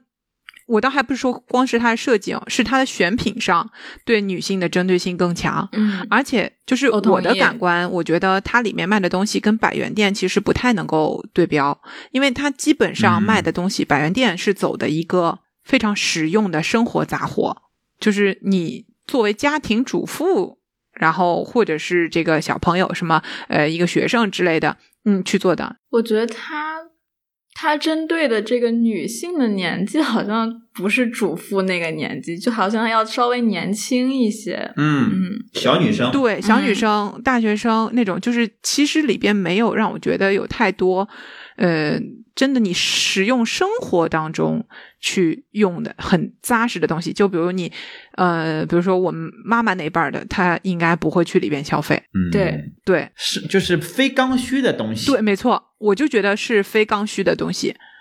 就是他可能卖很多的这种化妆品，然后包括什么小风扇呀、啊、杯子呀、好看的小灯儿啊、抽纸盒啊什么什么的。这个这些这些东西组合起来，特别像那种就是大学生宿舍改造。没错，就是你如果就都不买的话，其实也不会给你的生活带来什么困扰，我觉得是。是吧？对它更多是锦上添花的东西。对，那就是非刚需嘛，所以这是它的一个定位。我觉得这个跟百元店真的不能放到一块儿去比较，甚至还跟优衣库和无印良品也都完全不同。我我说那两个更多从视觉上，啊，就是远对对对干干净净的，好像是优衣库的红色字，对，来自日本的品牌的感觉。它还它好像还有日，就是假名在上面是吧？名对啊，嗯，所以我觉得那个价格上来说也也不是也不是特别的所以跟第，跟这个百元店对标的，也可能还就是拼多多，是不是？感觉上是这样的。对吧？因为拼多多还是买刚需的东西非常多的嘛，对，嗯，是吧？嗯那些我们说的垃圾袋啊、抽纸啊这些东西，拼多多的这种东西，对啊，就早先它不就是靠这个东西嘛？对，但是拼多多的问题其实还是在于说它的它的质量的问题。我它可能有好质量的东西，但是你要找嘛，你要筛选嘛，你的筛选成本非常非常高。对，它并没有一个你得你得自己试错，它不是一个统一品控。对，但是我觉得一切的，就是就是中国也，尤其是创业品牌，就是这这些年互联网的发展，尤其是资本之前很狂热嘛，给人一种感觉，就是好像我我只要有互联网思维，我就可以做成一切的事情。但是没有人在在聊，我要做成一个百货的商，就是这个品牌，我重点是我的货要好啊，就是仿佛没有人在提我的货的品质。对，我的货的设计，我的货的巧思，我的货的这个，就可能也就唯一就提提我价格便宜，然后我商品多。但是实际上，真的消费者在买东西的时候，我不是因为你商商品多去买你的，我是因为你家有垃圾袋儿，但是你家垃圾袋儿扎不破，我会因为这个，而且你还便宜，只要九块九包邮，我是因为这个买你的。但是很多好像商家就就他们都普遍 miss 了这个这个信息，就是我不再关心质量了。但是我觉得消费者的关心的这个角度一直没有变，就是你价格合理，然后质量够好，我就会买你。我觉得这也是可能是不是日本百元店能这么多年长期持续的发展，包括被民众接受。虽然他们现在可能很困难，我觉得这也是因为全球就是成本大家都上来了嘛，尤其是嗯中国这边成本上来之后，他们成本控制不了，那那必然一百一百日元就撑不住了嘛。嗯但撑不住的话，你是不是两百日元能撑住？两百日元能撑住，我认为两百日元的情况下，因为通胀是一定会通胀的嘛。你现在的一百日元跟六十年代的一百日元，那绝对不是一个购买水平嘛，对吧？嗯那你你适时的涨价，但是你依然保持之前的那个可能很低的毛利，嗯我觉得大家也会买单，因为大家的收入也提升了嘛。虽然好像日本人收入已经不提升了，对，说到这里的我 但中国人真的很勉收入在强。我摁的很勉强，因为日本这边的话，他们的收入确实在这么多年的这个增长上来说，没有那么的明显。嗯，但是我觉得也是会慢慢提升的。就是他一直说他蓄力蓄到现在，呃，有一定的积淀了之后，可能会呃有一点提升，已经看到了一点提升了，包括它开始涨税啊什么的这种。嗯，那么但是，但他们一提升收入，其实嗯，通胀也会随之而来。对，没错儿，所以他其实不太愿意去太动这块儿，就你你仍然保持这样，对。但是现在问题就是你你先放到全球去生产，它别的地方会涨啊，它依然压不住啊，所以这个东西中国涨完，越南也会涨啊。对当你竞争激烈的时候，越南的工人工资也会涨。中国之前不也便宜？对，五年它就能涨得让你受不了。没错，所以所以没关系。日本这边我觉得百元店的生存空间啊，上面应该还是有的，就是日子难过一点，勒紧裤腰带还是能过。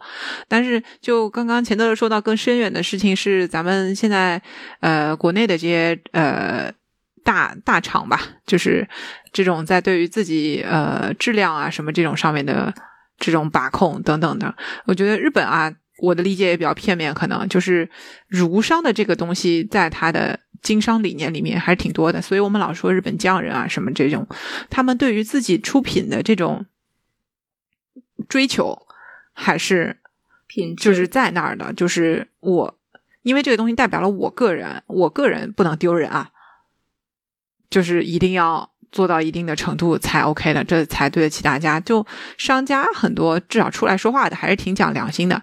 黑心的商家呢有吗？肯定也有的。日本有特别多收智商税的那种商品嘛。啊，有的有的是是有的是，。水素水哎啊，对哎呀，你说的我想说的，对，这个是近年来最大的一个，对吧？两千多人民币一个杯子，啊、事实证明喝下去，我作为一个学化学的，我真的是听到这个时候，我都惊呆了都 我都不知道该怎么笑。对那种很很搞笑的那种锻炼笑肌的那种什么咬一咬啊，就能够那个那个特别神奇的那种东西啊，哎女性的这种东西真的太多啊，了。对，什么勒 V 脸的呀，然后就这种，然后跟你说这个按摩之后这效果怎么样怎么样，那些东西特别多。但是当大家的这种呃，就是普遍的这个认知上去了以后，然后就是。嗯，信息也更流通了，或者说有更好的人出来带这个头，我觉得会好的。日本呃不是日本，就中国不是没有精品，我们精品的这些手工的也好，然后想要把事情做好的人，我觉得是有的。嗯，嗯，只是还没有多到占到特别大的主流，然后有一些甚至收了一个过高的价格，因为它是精品。我觉得你花钱买精品是买得到的，在中国，但是有时候咱们花钱也未必买的是精品啊。但是这个中间这个地方是消费升级要去瞄准的，就是你花合适的钱买到过关的东西，嗯，这个地方是还有很大的空间可以提升。